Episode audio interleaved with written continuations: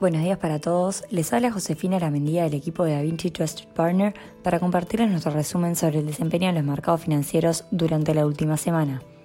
Los mercados globales cerraron la semana acumulando ganancias, con resultados sólidos dado el comienzo de la temporada de resultados corporativos del segundo semestre, dándole un descanso a los inversores luego del mercado bajista.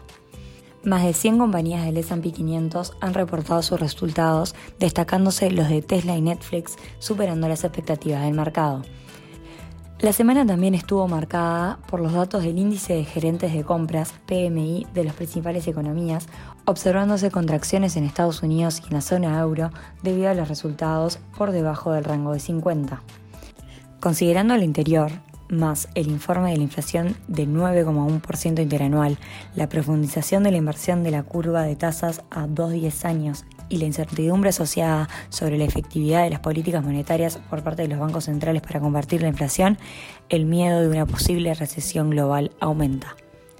En Europa, el Banco Central Europeo se acopló a la estrategia de la Fed en lo que respecta al endurecimiento de la política monetaria, aumentando por primera vez en 11 años la tasa de referencia en 50 puntos básicos, el mayor desde el año 2000.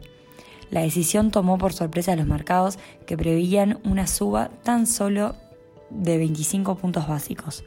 Además, se anunció el instrumento para asegurar la transmisión efectiva de la política monetaria.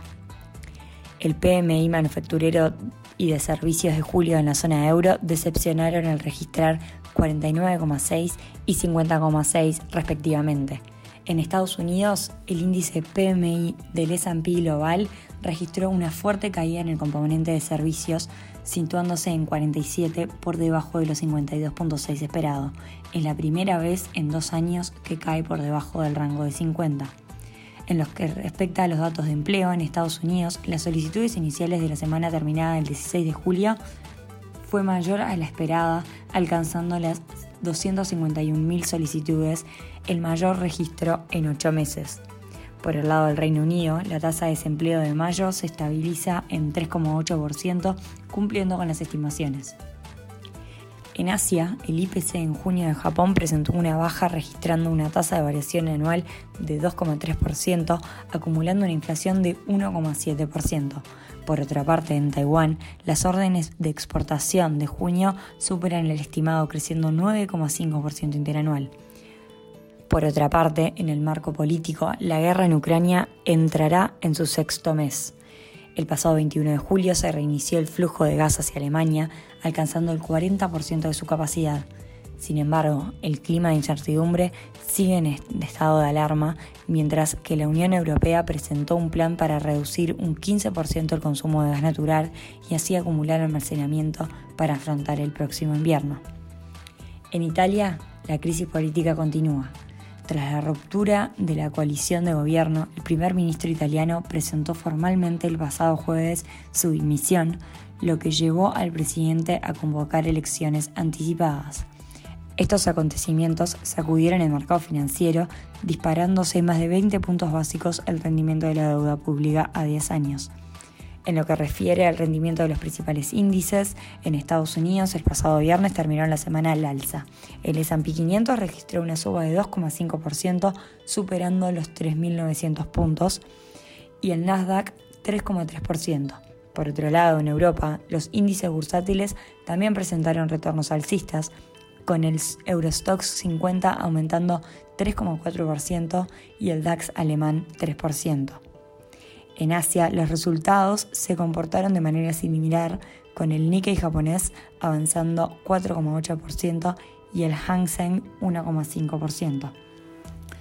Por el lado de la renta fija, el rendimiento del bono americano a 10 años cerró la semana con una fuerte baja en 2,8%.